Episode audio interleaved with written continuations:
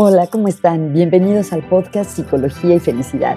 Soy la doctora Margarita Tarragona. Me da mucho gusto que hoy nos acompañen. El optimismo es un tema del que se habla mucho y del que también hay muchas distorsiones o malentendidos. Y nuestra invitada de hoy es una súper especialista que nos va a ayudar a entender mejor qué es el optimismo y cuál es su papel en la salud, en la felicidad e incluso en situaciones difíciles y tristes como cuando las personas están sufriendo de enfermedades crónicas o degenerativas. Déjenme presentarles a la doctora Andrómeda Valencia. Andrómeda es una de las grandes investigadoras en el mundo de la psicología en México, especialmente por la manera en la que integra la psicología cognitivo-conductual y la psicología positiva o el estudio científico del bienestar. Ella se especializa justamente en el tema del optimismo y en el papel que el optimismo juega en la vida de las personas que tienen enfermedades, especialmente en los niños. Ella, como les decía, ha integrado principios de la terapia cognitiva conductual y los ha traducido a juegos, a programas de, capacitación y a diferentes formas prácticas de mejorar la vida de las personas. Es una gran investigadora que también nos va a hablar de cómo ha hecho su carrera y qué tipo de temas está investigando hoy en día. Y para mí es un honor que esté con nosotros hoy la doctora Andrómeda Valencia. Andrómeda, bienvenida. Hola Margarita, qué gusto estar contigo. Muchas gracias. Estaba pensando que siempre te he dicho Andrómeda, porque así te conozco, pero no sé si así te gusta que te digan o prefieres algún diminutivo. ¿Cómo te dicen las personas en el medio de trabajo? Andrómeda, fíjate que es un, es un nombre fuerte. Yo creo que las personas como que lo graban y, y, casi siempre ha sido Andrómeda y la familia de manera más este, afectuosa, más cercana, me, me dicen Ani. Ani, ok, muy bien, bueno. Pues yo te seguiré diciendo Andrómeda porque lo tengo muy asociado contigo. Andrómeda, quiero saber muchísimo de, tantas cosas de, tu trabajo, pero ¿por qué no empezamos por dónde estás hoy para después ver cómo has llegado hasta aquí, cómo se ha desarrollado tu carrera dentro de la investigación y la aplicación de la psicología? Si yo te viera a lo largo de la última semana, ¿qué te vería haciendo? ¿A qué le estás dedicando tu energía en esta época? Bueno, actualmente me encuentro en el Instituto de Ciencias de la Salud de la Universidad Autónoma del Estado de Hidalgo y trabajo mucho con mis colegas acá en la universidad, primero, por supuesto, en el campo de la docencia, en la psicología y también estoy dando clases en la maestría de salud pública porque mi, línea de acción y donde estoy es en el campo de la psicología de la salud.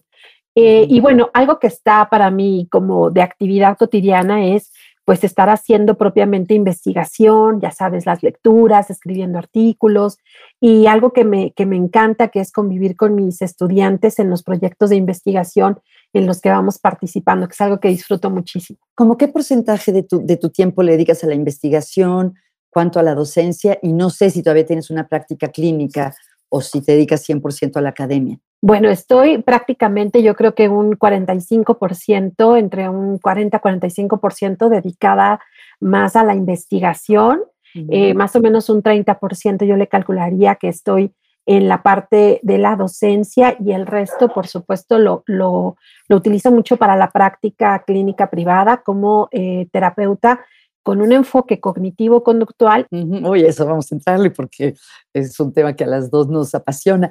Eh, ¿Cuáles los temas que yo conozco más de, lo mucho que has investigado tienen que ver con el optimismo, especialmente con cómo se puede ayudar a los niños a desarrollar optimismo y con la aplicación de diferentes herramientas de psicología positiva para personas que sufren de alguna enfermedad, pero estoy segura que eso no abarca todos tus intereses de investigación. ¿Cuáles son los temas que tus equipos y tú están estudiando en estos en estas épocas? Pues estamos trabajando mucho por el desarrollo de estrategias que ayuden a la prevención de la depresión en eh, personas con cierta vulnerabilidad. Fíjate que en los últimos años, además del trabajo que normalmente realizamos con pacientes con enfermedades crónicas, en particular con niños y con personas que padecen alguna condición oncológica, que son las áreas en las que más he trabajado. Eh, actualmente hemos enfocado mucho también nuestros esfuerzos al campo de la salud mental, en el desarrollo de estrategias de prevención de depresión en infantes y adolescentes y en el desarrollo de estrategias de bienestar y de eh, convivencia saludable en las escuelas, porque somos como muy, o, el equipo estamos muy enfocados en que la prevención y sobre todo el trabajo de eh, estrategias que le, permitan a los niños tener herramientas a temprana edad, pues es una muy buena apuesta para evitar que a largo plazo, pues el resultado sea depresión, condiciones desfavorables a nivel emocional. Y ahorita estamos trabajando mucho por la prevención del suicidio, que ha sido un tema que nos ha generado, eh, nos ha llamado mucho la atención por el incremento desafortunado en el riesgo suicida en niños. Entonces, al mirar estas condiciones, pues nos damos cuenta de que hay que empezar a muy temprana edad para poder generar mejores herramientas.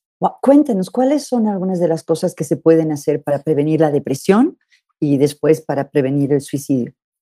Pues mira, eh, estilos explicativos optimistas versus estilos explicativos pesimistas, vinculándolo mucho con el papel de la autoeficacia, qué tan capaces nos sentimos de generar herramientas personales, sociales, familiares, pues hemos trabajado mucho en esa línea y lo hemos incorporado de una forma, la verdad, como muy interesante con las fortalezas de carácter, entendiendo que en la medida en que los niños tienen una visión más amplia de lo que les están lo que les sucede, pues tienen entonces más oportunidad de generar estrategias de solución de problemas y entonces eh, esa carga pesada que de repente alguna situación familiar, económica, escolar te puede generar, pues se va disminuyendo porque tienes otras herramientas y confías en tus propias capacidades y tus habilidades. Entonces, hemos tratado de pegarle mucho al trabajo de prevención universal en, en escolares, en donde las competencias que se desarrollan, siguiendo mucho la línea que en su momento el doctor Seligman trabajaba con eh, el libro que publicó de Optimistic Child o el niño optimista, ¿no? El cómo generarles estas herramientas y luego las combinamos con actividades o procedimientos más conductuales donde eh, generamos pues esta autoeficacia, ¿no? Sentirse capaces de hacer cosas y ahora nos ha quedado maravilloso con las fortalezas de carácter, ¿no? Cómo utilizarlas de forma práctica como escudos protectores. ¿Nos podrías dar una probadita de cómo se ve eso en la acción, en el salón de clases? ¿Qué tipo de actividades hacen con los niños que les ayuden a desarrollar el optimismo y las fortalezas de carácter? Bueno, uno que me gusta muchísimo es enseñarles a distinguir esta parte de los pensamientos pesimistas con respecto a los pensamientos optimistas y cómo eso genera una autoevaluación positiva de ti mismo y eso lo traduces entonces en habilidades, por ejemplo, en cómo sentirme capaz de eh, hablar mejor con mis amigos, cómo explicarle a la maestra cómo me siento, cómo hablar con papá o con mamá cuando las cosas no marchan bien, cómo resolver problemas. Y algo que me parece muy práctico para los niños, reconocer que el mundo emocional tiene tanto emociones positivas como negativas, pero que vale la pena tratar de extender o alargar las positivas y que nosotros generamos esos entornos. Entonces, es regresarle ese pedacito de autocontrol al niño para que sea capaz de identificar, bueno, las condiciones no son favorables, no me gusta esta tarea, no me gusta haber reprobado, no me siento bien con mi amigo, pero puedo hacer todo esto para sentirme bien conmigo o para eh, generar como otras alternativas. ¿Y como qué pueden hacer? Pues mira, algo que aprenden a hablar con sus papás o a enfrentar los problemas. Algo que nos gusta mucho con ellos es generar materiales lúdicos o juegos que permitan que ellos lo vean de una manera mucho más práctica, más este, fácil, más eh, accesible, ¿no? En, en su momento, cuando empezamos a trabajar con esto, desarrollamos un modelo que se llama el juego del optimismo y lo que hicimos fue darles como manuales donde había como cuadernillos, instrucciones y actividades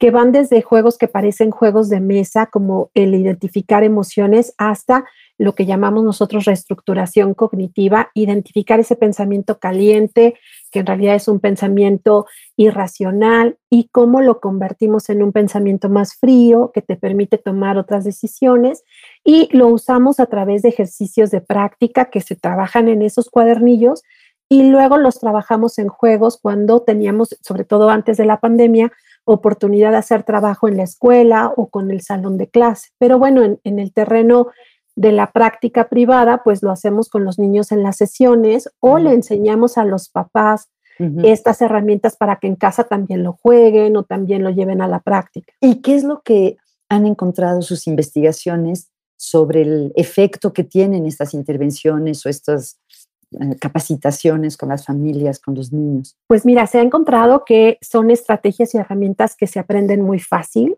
que se aprenden de forma rápida, que son elementos que le permiten a las personas como en diferentes escenarios resolver problemas vinculados, por ejemplo, con condiciones de salud, que es lo que nosotros más hemos trabajado.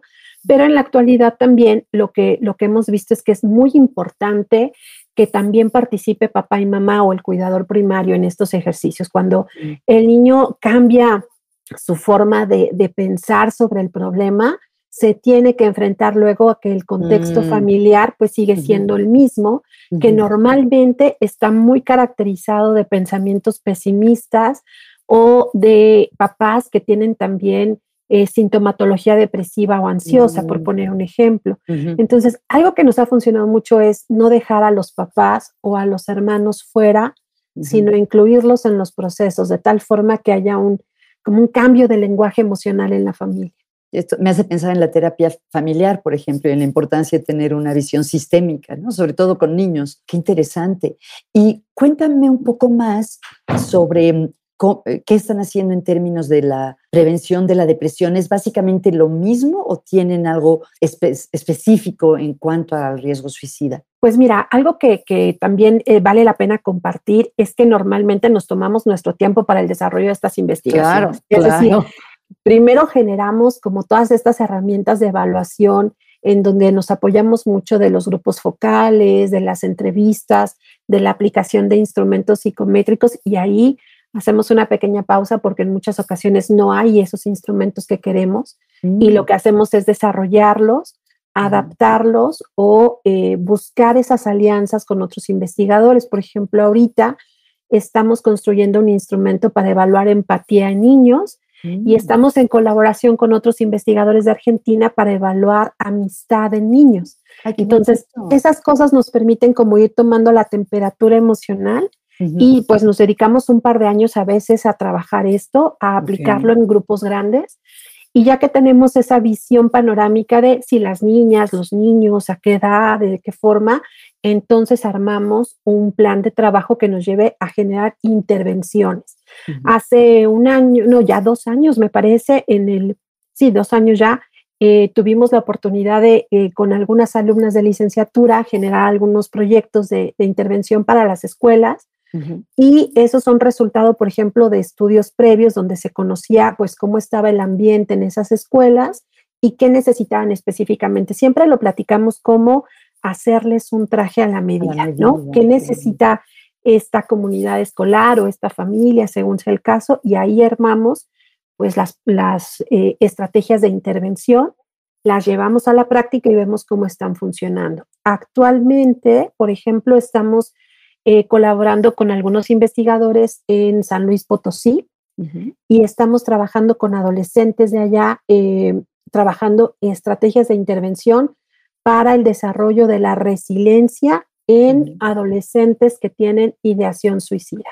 Entonces, por ejemplo, lo que estamos buscando es que no solamente eh, nos enfoquemos en la disminución del malestar, que pues lo que normalmente se trabaja, ¿no? bajar depresión, bajar ansiedad, etcétera, sino que queremos además desarrollar estas otras competencias que pues finalmente tienen que ver con lo que trabajamos en psicología positiva. ¿Y esto ya han visto si tiene un impacto, si disminuye la ideación suicida con estas Ahorita justamente nos encontramos en, la etapa de aplicación de estas intervenciones y eh, pues la siguiente etapa será hacer el análisis de la efectividad de estas intervenciones. Y lo que hacemos ahí nuevamente es hacer todo este piloteo hacemos previo a estar con los adolescentes o niños, eh, validación por jueces, el desarrollo de, identificar cada eh, competencia o componente del tratamiento. Entonces te digo que al final, pues esto nos mantiene súper entretenidos porque le dedicamos un buen tiempo a identificar la problemática, cuáles serían las estrategias y después llevarlas a la práctica. ¿Y qué tipo de estrategias les pueden servir a los adolescentes para, pues no sé decir, para tener más ganas de vivir o para controlar las ideas suicidas. ¿Nos podrías dar algunos ejemplos? Pues mira, ahorita este es un proyecto que se está desarrollando con una de nuestras estudiantes de maestría, de la maestría en psicología de la salud de, la Universidad Autónoma del Estado de Hidalgo. Y los componentes que estamos incorporando en esta propuesta tienen que ver mucho por supuesto con esta parte de reestructuración eh, cognitiva, pero sobre todo con esta parte de generar este propósito y sentido en donde generamos pues esos anclajes también a nivel emocional donde la persona puede confiar en que el futuro, si no va a ser como espera, al menos no va a ser tan malo. Y las herramientas que promueven la resiliencia pues van muy de la mano con este sentido de autoeficacia que, que mencionábamos hace rato, este yo puedo, yo soy capaz, tengo las competencias, sé dónde buscar ayuda, si de este lado no se puede, entonces buscamos otro, que también incluyen mucho herramientas de solución de problemas a la que a veces nos da esta, esta condición de indefensión, de no me queda otra cosa más que ponerle fin a este sufrimiento. Y lo que queremos es como regresar a ese momento de, de pequeños eh, elementos de disfrute, de goce, donde puedan entonces decir, bueno, esto no, no está tan mal como pensaba. ¿Y cómo lo adquieren? ¿Son dinámicas de grupo o ejercicios de reflexión escrita o conversaciones uno a uno. Eh, ¿Qué, tipo de contexto les permite ir construyendo o descubriendo un propósito de vida? Fíjate que originalmente nuestra forma de trabajarlo era apoyándonos mucho en las estrategias grupales en los ambientes escolares, precisamente porque pues los niños están en cierta medida cautivos, ¿sabes? Los, están en el salón, están en la escuela, es más fácil el acceso. Sin embargo, por las condiciones de la pandemia nos hemos movido a la virtualidad. Y entonces ahora lo que hemos estado haciendo es buscar herramientas que también a partir de la telepsicología nos permitan generar estos cambios y estamos probando. Con algunos universitarios, pues probamos toda una intervención a través de WhatsApp. Con otros estamos, por ejemplo, trabajando a través de Zoom o de plataformas donde vemos que grupos más chiquitos, como de cuatro o cinco participantes, nos funciona mejor que lo que normalmente sería un grupo de 10 o, 15 participantes, y también eh, con quienes vale la pena generar estas intervenciones de forma individual.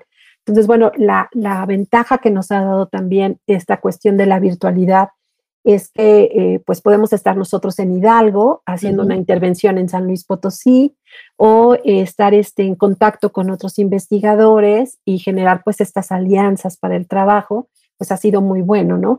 Ahorita creo que la siguiente etapa será ver cuál de estas herramientas nos genera un, mejor resultado. Y con los adolescentes ahorita en la pandemia, pues ha sido muy bueno que tengan un espacio de conversación, un espacio para decir estoy aburrido, porque además eh, mucho del malestar emocional que hemos percibido ahorita viene del agotamiento de la rutina, de esta cuestión de la, la ausencia de contacto con sus pares y que aunque ya estamos en proceso de normalidad, eh, entre comillas, pues les genera mucho ruido porque primero les dijimos que nada de contacto y ahora los empujamos de nuevo a la escuela. y entonces otra vez la ansiedad de estar este, eh, viendo más personas y socializando, etcétera. Entonces, bueno, estamos en ese proceso tratando de adaptarnos porque, bueno, en, en el contexto académico, nuestros estudiantes de posgrado, de licenciatura, pues tienen tiempos que cubrir y tuvimos que movernos a, hacer estos ajustes en los protocolos para ver si de esta forma pues podían terminar eh, sus, sus, mm. estudios y sus intervenciones en el tiempo que académicamente les corresponde sin que por eso sean menos valiosas o que simplemente no se pudieran realizar. Ahora que mencionas a tus estudiantes, algo que te quería preguntar desde que sabía que íbamos a hablar es sobre tu laboratorio, tu equipo, porque realmente a mí me impresiona mucho lo productivos que son y la calidad de lo que, de lo que crean.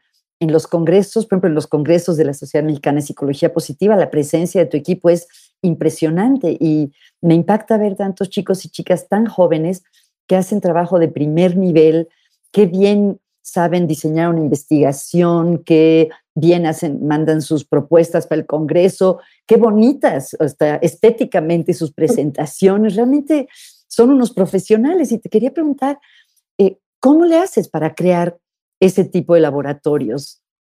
Bueno, pues eh, te voy a ser sincera porque esta es una pregunta que, que no me habían hecho en ese sentido específico, pero, pero te comparto que disfruto mucho a mis estudiantes. Me, me, siento muy afortunada de poder compartir con ellos la pasión que siento por la psicología y el gusto que siento, porque no nos quedemos solamente con, con esta parte de, de, hacer una intervención tradicional, sino de movernos a buscar a que los niños, sus familias, no solamente se sientan menos mal, sino que realmente tengan un estado de bienestar.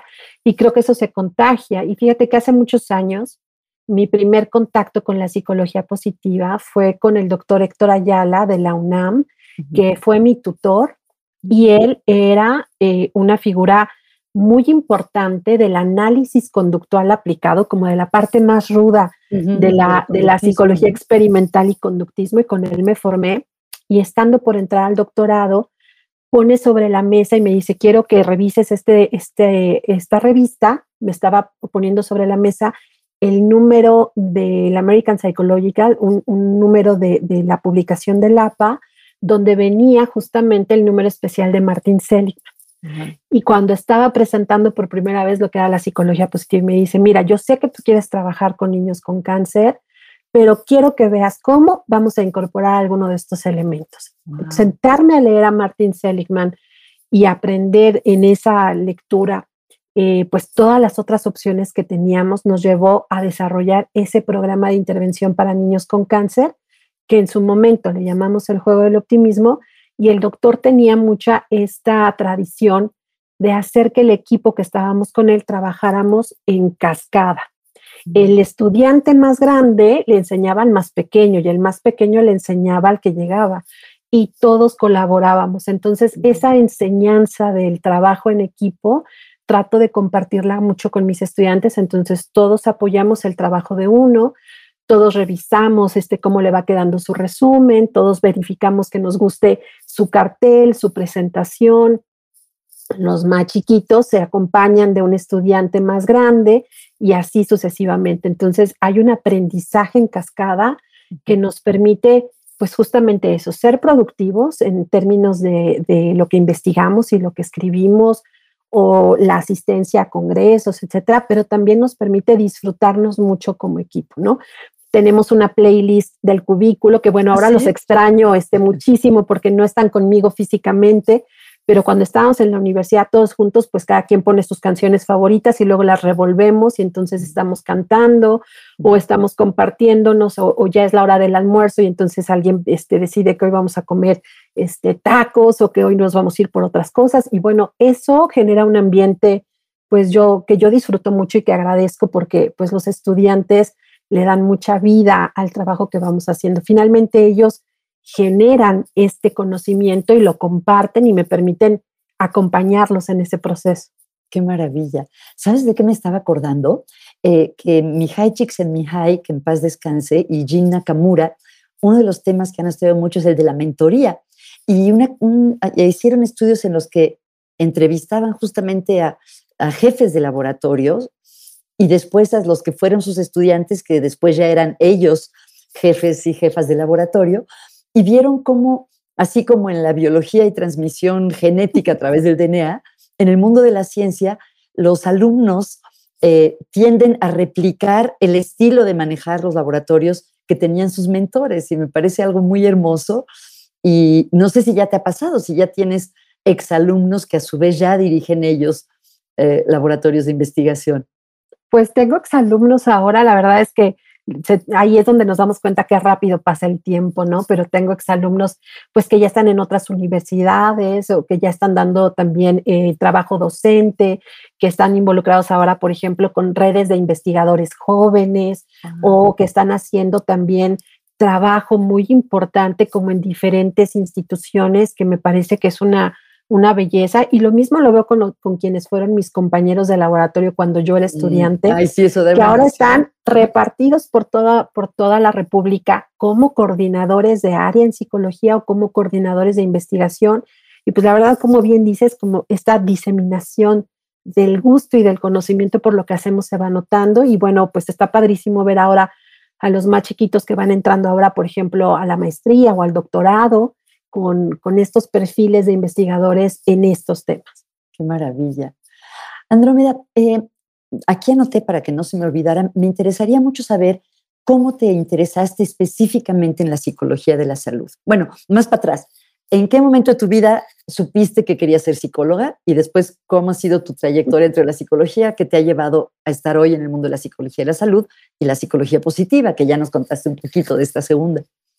Pues mira, me, pasó algo muy curioso porque estaba yo muy chica cuando tenía yo como este, este interés por participar en actividades que estuvieran relacionadas con la comprensión de las emociones y del comportamiento. Y yo originalmente pensaba que, que iba más a dirigirme hacia la medicina, porque me encanta la parte biológica, pero estando muy chica, eh, me acuerdo perfecto que tuve la oportunidad de estar en un viaje familiar donde había de estas cabinas como para tomarte fotos instantáneas con fondo y tendría yo como 12 años cuando escogí el fondo de la revista Psychology Today y tengo ¿Esa una que foto publicaste recientemente? esa que publiqué recientemente en redes sociales en un obsequio donde pone esa foto donde tengo yo 12 años con toga y birrete este, en Psychology Today con el sueño de, algún día ser psicóloga, con una foto reciente mía este, eh, como, como un regalo que me dio y que pues sintetiza como esta trayectoria y este gusto. La verdad es que mis amigos, tengo amigos muy queridos de la primaria que me dicen siempre fuiste igual, ¿no? Platicadora,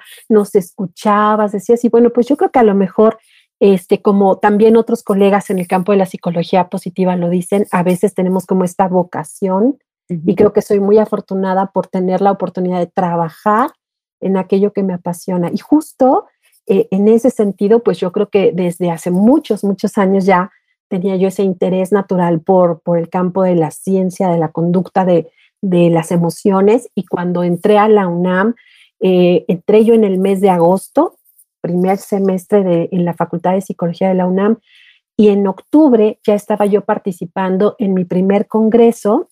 ¿Cómo? En el laboratorio de farmacología conductual eh, trabajando con la doctora Gabriela Orozco, el doctor David Velázquez, que son investigadores de la UNAM.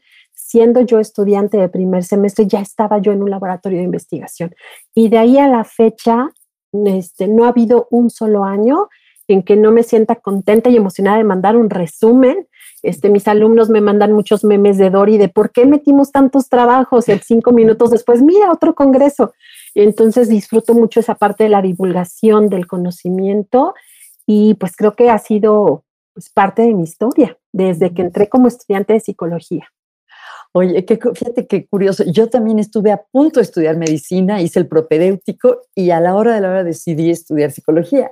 Y acabo de leer un libro que me gustó mucho, por cierto, de una psicoterapeuta norteamericana que se llama eh, Lori Gottlieb, creo, que se llama Deberías de hablar con alguien. Y ella cuenta que ella entró en medicina y ya dentro de medicina decidió que no, que quería ser psicóloga clínica. Entonces, y tengo otros amigos que les pasó algo parecido. Creo que habemos muchos psicólogos que estuvimos entre medicina y psicología. Para ti, ¿qué fue lo que inclinó la balanza? ¿Cuándo decidiste que mejor psicología? Porque no tengo duda que hubiera sido una gran médica también. Gracias. Pues mira, una, una de las cuestiones que, que inclinó la balanza es que yo quería eh, trabajar cambios en el comportamiento. Yo quería generar algo que nos permitiera ser una mejor versión de nosotros. Y en, la medicina, este enfoque que es más causal, más, más médico de, de síntoma, enfermedad, etcétera, creo que no, no, no, no generaba esa respuesta que yo estaba buscando en ese momento. Y cuando conocí los programas de estudio, eh, tenía en mis manos el programa de estudio justamente de la Universidad de las Américas y el de la UNAM. Y el de la UNAM tenía, eh, que fue por el que me incliné al final y, por el cual opté a hacer todo mi examen de admisión, todo ese proceso, tenía estos componentes también de eh, fisiología del comportamiento y tenía estos componentes también de modificación conductual, porque originalmente, y debo de reconocerlo, no tenía pensado ser terapeuta, ¿no? no era como, como, mi meta inicial, pero es indudable que cuando conoces estos fundamentos y puedes aplicarlos, pues se, genera esta, este vínculo tan padre entre la parte eh, del conocimiento y la parte práctica. Oye, ¿y cómo te fuiste inclinando por la psicología de la salud? Que es un área relativamente nueva en la, psicología, más o menos. Justamente estando en el laboratorio de farmacología conductual con el doctor David Velázquez, me tocaba estar en el sótano del que ahora es el edificio C de la Facultad de Psicología, trabajando con ratas en, experimentos de farmacología y tenía que hacer algunos experimentos en donde tenía que dejar al sujeto experimental, a mi ratita, trabajando media hora, una hora en un protocolo. Yo pues no tenía nada que hacer en ese inter mientras estaba corriendo el experimento y nuestro vecino de enfrente era el doctor Isaac eh, Seligson y el doctor eh, Leonardo Reynoso, que son dos de los pilares más importantes de medicina conductual en México. Y lo que hacía yo como, como alumna chiquita era pues entretenerme en algo, me metía yo creo que al cubículo de ellos a platicar, yo creo que ellos estaban ocupados y me daban un tenme aquí y en una de esas me dieron un libro de Lazarus y Folkman, un libro original de Lazarus y Folkman que explicaba cómo se manejaba, eh, eh, qué, efecto tenía el estrés en la salud de las personas. Cuando empecé a leer ese libro de Lazarus y Folkman, que tiempo después me dijeron, ya quédatelo, ¿no? Este, prácticamente eres la que más lo usa aquí, la que más lo lee, este, pues me abrió un panorama interesantísimo sobre cómo nuestro comportamiento tiene un efecto en nuestras condiciones de salud, en nuestro estilo, o más bien nuestro estilo de vida, qué efecto tan fuerte tiene en el tipo de, respuesta eh, fisiológica que tiene nuestro cuerpo en la probabilidad de estar enfermos o sanos. Entonces me parecía pues, pues maravilloso. Y de ahí eh, el doctor Héctor Ayala abre por primera vez un protocolo para generar algo que le llamó internado en psicología, replicando mucho lo que hacen los médicos justamente de, estar en hospitales como R1, R2, abre ese programa piloto justo cuando yo estoy por entrar al final del tronco común, a las áreas terminales de, de la carrera y me meto al internado. Tendría yo que haber rotado y estar seis meses en organizacional, seis meses en educativa, seis meses en salud. La primera a la que llego es salud, me enamoro del área de salud, le suplico al coordinador que me deje otros seis meses en salud, terminan esos seis meses, le vuelvo a pedir que me deje en salud y finalmente me aventé más de un año y medio este, en la parte terminal de mi carrera, en hospitales, en centros de salud, en espacios comunitarios, haciendo psicología de la salud comunitaria. Entonces, pues eso me encantó. Oye, y esto lo conecto con tus intereses y logros de investigación. ¿Podrías contarnos un poco de qué impacto tienen las intervenciones psicológicas, cognitivo-conductuales y de psicología positiva que ustedes implementan? ¿Qué impactos han visto en cuanto a la salud física de las personas con las que trabajan? Bueno, pues uno... Las hay, no sé si. Uno de los que más me gusta eh, por el efecto que tuvo, porque es muy tangible, fue una, una investigación que hicimos también con otro de nuestros estudiantes de, de la maestría, en donde trabajamos con personas que tenían sintomatología depresiva, justamente con esta línea que estamos trabajando recientemente. Y ahí lo que hicimos fue también medir, por ejemplo, el papel de las interleucinas. Eh, que en particular medimos interleucina 6, que se, se incrementa. ¿Qué son las interleucinas? Son, son eh, un grupo de células que forman parte de la respuesta del sistema inmunológico y que son nuestras líneas de defensa. Cuando te enfermas, estas se activan. Entonces, algo muy interesante es que la interleucina 6 se incrementa cuando tienes una infección o un proceso inflamatorio, es decir, cuando estás enfermo.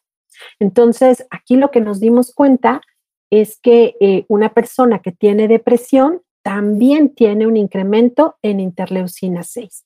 Y cuando hicimos la intervención cognitivo-conductual y le incorporamos estos componentes de psicología positiva, el resultado fue que al final del tratamiento podíamos tener también una disminución en esos eh, elementos o en esas eh, variables también biológicas. ¡Wow! Increíble, increíble. Oye, Andrómeda, algo que a mí me inquieta mucho y me intriga mucho es que siento que en los medios, por ejemplo, mucho en la radio, cuando de repente oigo, se habla mucho como que de las que todas las enfermedades son de origen psicológico y que, y que si eres una persona negativa te va a dar cáncer o que si te tragas las cosas tienes enfermedades en la garganta. Mi impresión, eh, yo no soy experta en esto, pero por lo que leo, por ejemplo, dentro de la psicología positiva sí se ha visto que, por ejemplo, el optimismo protege un poco del sufrimiento psicológico que acompaña al tratamiento, pero el optimismo no tiene un impacto en el, en el desenlace de la enfermedad, por ejemplo. ¿no? Entonces yo creo que, no sé tú cómo lo ves, cómo podemos entender que sí hay una relación mente-cuerpo, pero que las enfermedades, sobre todo las enfermedades graves, no necesariamente son un producto de ser una persona optimista o, pesimista o negativa o positiva. Pues nos encantaría decir que así fuera, en el sentido de que sería muy sencillo. ojalá, si te haces más optimista, si te curas, pues qué maravilla, ¿no? Exacto, pero, desafortunadamente no va así.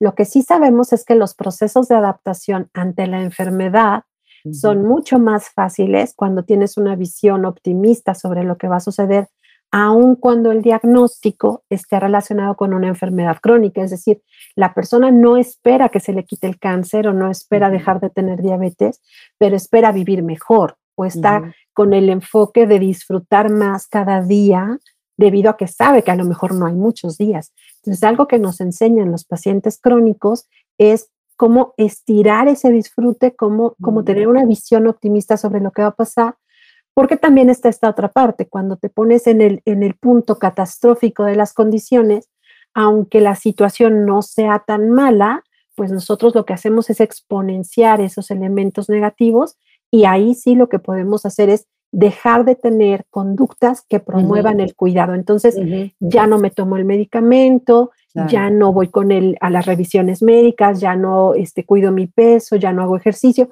Resultado, pues la, enfermedad, claro, empeora, ¿no? Entonces, no es que el pesimista se enferme más o tenga más probabilidades de, ser, este, de estar enfermo, sino que deja de atender aspectos básicos del cuidado para su salud y el optimista sabe o se enfoca en, bueno, lo que pueda hacer para estar mejor, pues lo voy a hacer. Bueno, y esto lo conecto con la cuestión de la desesperanza o indefensión aprendida y la agencia personal, que las personas más optimistas sienten que algo pueden hacer, que pueden tomar en sus manos una parte de su bienestar. Y esto para nosotros ha sido muy importante cuando se lo enseñamos a los niños, porque la enseñanza que queda es que independientemente de lo complicado de las situaciones o las circunstancias que les toque vivir, pues siempre hay algo que se puede hacer al respecto, aunque sea no enojarme tanto o aunque sea eh, eh, pequeños aspectos como disfrutar más el día de hoy porque hoy me duele un poco menos. Entonces eso pues genera una calidad de vida mucho mejor y por supuesto el tiempo que esté la persona, eh, independientemente de la complejidad de su enfermedad, pues hay una percepción de, mayor bienestar. Me gustaría mucho preguntarte, pero dime si se puede, preservando la, el anonimato y la confidencialidad de los pacientes, si tienes algún ejemplo que te venga a la mente de cómo el trabajo que ustedes hicieron ayudó a una persona enferma a navegar mejor o transitar mejor por la enfermedad. ¿Lo podrías compartir sin...? Claro, claro, mira, eh, igual como decías, con todo el cuidado del de, el manejo de, de la parte de datos o de identificación, lo que te puedo compartir es que cuando hemos trabajado con niños con enfermedades crónicas o con enfermedades crónicas terminales, que también es todo un tema bastante importante porque ser optimistas cuando estamos hablando de que un niño va a morir es, bastante complicado, pero la, respuesta de los niños ante estas condiciones cuando tienen esta visión es maravillosa. Y me viene a la mente dos casos, uno de un pequeño más o menos como de 5 o 6 años de edad que había tenido ya múltiples operaciones y, eh, por ejemplo, sus cicatrices de las, de las cirugías era, eh, mira mi mapa del tesoro, mm. mira todo lo que he hecho para llegar a sentirme mejor, o sea, su visión de cómo cada una de estas cicatrices... ¿A él se le ocurrió? ¿Pues algo que le enseñó su terapeuta o sus papás? Es algo que, que él nos decía, pero cuando estuvimos trabajando, más bien después de haber trabajado, cómo cada una de esas intervenciones, lejos de querer lastimarlo o generarle un daño, lo acercaban más a poder recuperar su salud o a disminuir el factor de riesgo. Entonces, al final, la visión de las cicatrices no era una visión negativa o algo que le generara vergüenza con respecto a su cuerpo, sino era todo digno de, de admiración y de demostrarle a los demás, este es mi mapa del tesoro. Esto es todo lo que he recorrido para estar mejor. Entonces, esta es una visión muy bonita de cómo los niños transforman ese evento negativo en una condición pues mucho más favorable. Y el otro que tengo para compartirte es de una paciente que tuvimos hace algunos años, que la enfermedad desafortunadamente nos llevó a esta etapa eh, terminal, donde ya había un deterioro muy grave del cuerpo, ya se había perdido la vista, se había perdido cierta movilidad. Una de las condiciones que nosotros veíamos intacta, que me parece también un maravilloso ejemplo de cómo funciona, era el sentido del humor. Entonces, esta capacidad de divertirse, de reírse, de, bueno, ahora no veo esto, pero sí los escucho, o esta, esta forma eh, natural y al mismo tiempo liviana de enfrentar ese momento final eh, en un ejercicio también de identificar eh, todo lo que quería hacer lo he hecho, me siento lista para avanzar, pues es algo que a veces nos cuesta mucho trabajo como adultos y por supuesto como padres de familia, que es de lo más complicado. Pero esto que nos dejan los pacientes crónicos, pues es, es una enseñanza también de vida que, tiene mucho de estos componentes de psicología positiva y sobre todo del uso de fortalezas personales. Ay, Andrómeda, pues me gustaría hablar muchas más horas contigo, pero no quiero que dejemos de, hablar hoy sin que nos cuentes de tus libros, además de muchísimos. ¿Cuántos artículos de investigación has publicado? Y, luego hablamos de tus libros, ¿cuántos has publicado? Mm, eh, este, este año hemos tenido oportunidad de, participar escribiendo un poquito más porque estamos ya dentro del Sistema Nacional de Investigación como candidata y hay que pues mantener una productividad elevada. Entonces estamos muy enfocados este año en escribir, pero yo le calculo que llevamos más de 15, quizás este, un poquito más. Y en cuanto a los libros, pues yo te, yo te comparto que, de lo que más escribimos está enfocado a la psicología basada en evidencia científica y al desarrollo de, mm, pautas o de trabajos que nos permitan aplicar estos conocimientos en el desarrollo de intervenciones. Por ejemplo, eh, intervenciones que puedan utilizar maestros, intervenciones que puedan utilizar padres de familia. Parte importante del trabajo ha sido la adaptación y validación de instrumentos para población mexicana y uno de los que me gusta mucho es el instrumento de cinco factores de la personalidad, porque lo veo, eh, cinco factores de la personalidad de niños. Grandes cinco. El Big Five, exacto. Pero para niños no había estos instrumentos y hay una relación muy interesante que hemos encontrado entre los Big Five de niños con las fortalezas de carácter. Cuéntanos, porque a lo mejor muchas personas que nos oyen no conocen cuáles son estos llamados Big Five o los cinco componentes de la personalidad que son muy consistentes. Son muy consistentes y ahora eh, nos tocó participar en el proceso de validación para la población mexicana de este instrumento y entre ellos pues vienen elementos, por ejemplo, relacionados con la regulación emocional o con la amabilidad, por ejemplo, que son algunos de estos componentes que observamos que eh, los niños que utilizan más fortalezas de carácter, que salen altos en, en, sus instrumentos de fortalezas, también tienen elevados estos, por supuesto, rasgos de personalidad y tienen más procesos o más herramientas para adaptarse mejor a condiciones difíciles. Entonces, bueno, este es un eh, instrumento que tiene, eh, que es muy fácil de identificar porque es comercial, lo tiene la editorial Manual Moderno, pero en general las investigaciones que de aquí se puedan derivar, pues ahorita eh, nos parecen como un punto muy, muy padre para seguir trabajando por porque antes no teníamos este, este tipo de elementos para, para conocer estas características a edades tempranas y nos teníamos que esperar prácticamente a que fueran adultos para poder identificar eh, pues cuáles eran estas características o rasgos de personalidad. Y ahora pues me parece padrísimo que lo podamos también estudiar con las otras variables que nosotros ya, ya habíamos estado trabajando.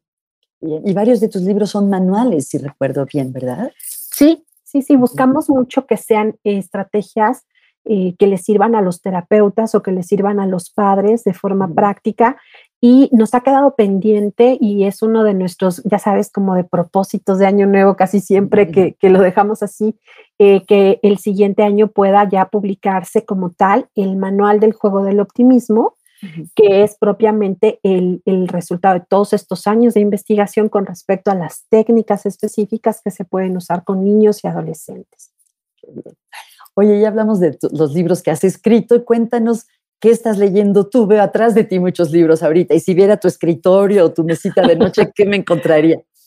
Ahorita estoy leyendo, justamente creo que anda por acá, el de eh, los retos de ser terapeuta.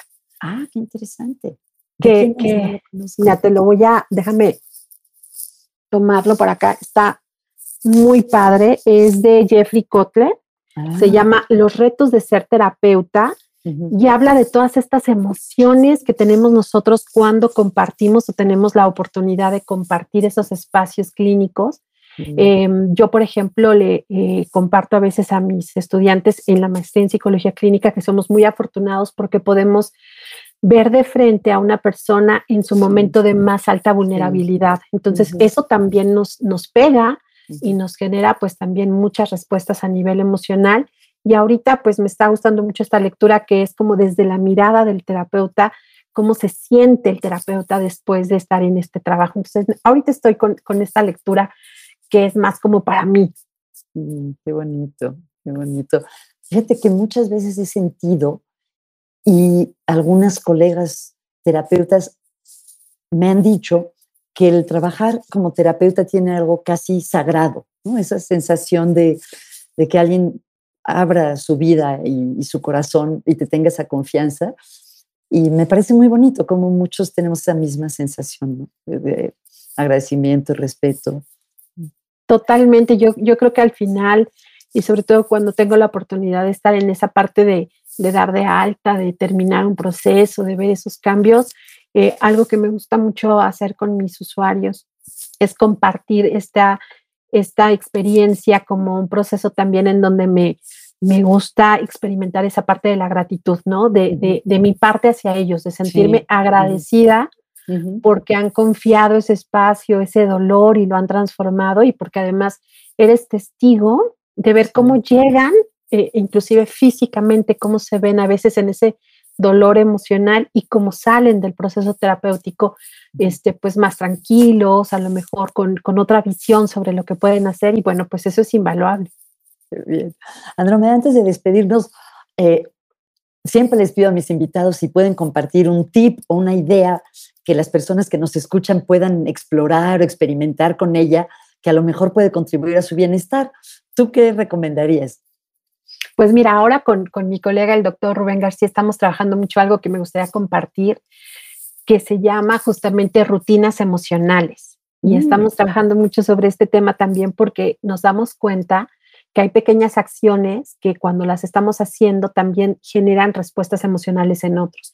Entonces yo, yo quisiera despedirme como invitándolos a, quienes nos escuchan a que identifiquen sus mejores rutinas emocionales, como ese besito de buenas noches a los hijos, como mm. ese compartir el café con la pareja en la mañana, como el momento en que acaricias a tu perro porque pues empieza el paseo de la tarde, ¿no? Esas pequeñas cosas que con frecuencia haces, que te hacen sentir bien y que además le generan ese bienestar al otro que además ya están esperando, ¿no? Como, este, mamá, no has venido a darme el beso, o, ya tienes a, tu mascota toda emocionada porque es la hora del paseo.